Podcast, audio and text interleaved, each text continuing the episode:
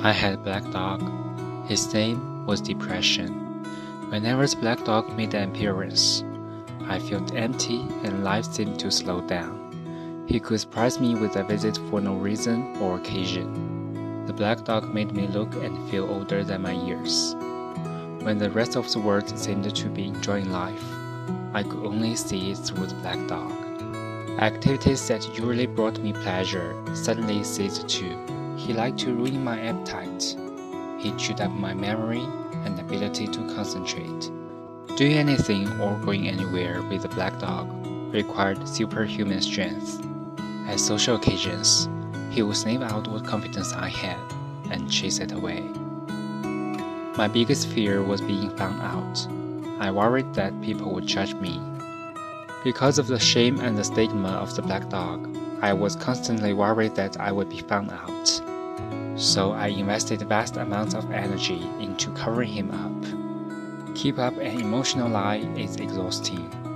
Black Dog could make me think and say negative things. He could make me irritable and difficult to be around. He would take my love and bury my intimacy.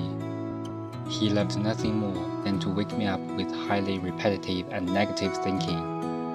He also liked to remind me how exhausted I was going to be the next day. Having a black dog in your life isn't so much about feeling a bit down, sad, or blue. At its worst, it's about being devoid of feeling altogether.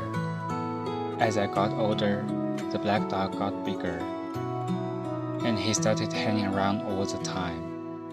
I chased him off with whatever I thought might send him running, but more often than not, he'd come out on top. Going down became easier than getting up again, so I became rather good at self medication, which never really helped. Eventually, I felt totally isolated from everything and everyone. The black dog had finally succeeded in hijacking my life. When you lose all joy in life, you can begin to question what the point of it is. Thankfully, this was a time that I sought professional help. This was my first step towards recovery and a major turning point in my life. I learned that it doesn't matter who you are, the black dog affects millions and millions of people. It is an equal opportunity mongrel. I also learned that there was no silver bullet or magic pill. Medication can help some, and others might need a different approach together. I also learned that being emotionally genuine and authentic to those who are close to you can be an absolute game changer. Most importantly, I learned not to be afraid of the black dog and I taught him a few new tricks of my own. The more tired and stressed you are, the louder he barks. So it's important to learn how to quiet your mind. It's been clinically proven that regular exercises can be as effective for treating mild to moderate depression as antidepressants.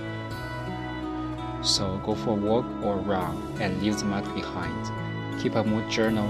Getting your thoughts on paper can be cathartic or often insightful. Also keep tracks of things that you have to be grateful for. The most important thing to remember is that no matter how bad it gets, if you take the right steps, talk to the right people, Black Dog days can and will pass. I wouldn't say that I'm grateful for the Black Dog, but he has been an incredible teacher. He forced me to reevaluate and simplify my life. I learned that rather than running away from my problems, it's better to embrace them. The black dog may always be part of my life, but he will never be the beast that he was we have an understanding. I've learned through knowledge, patience, discipline, and humor, the worst black dog can be made to heel.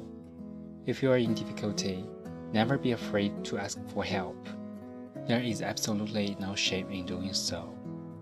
The only shame is missing out on life.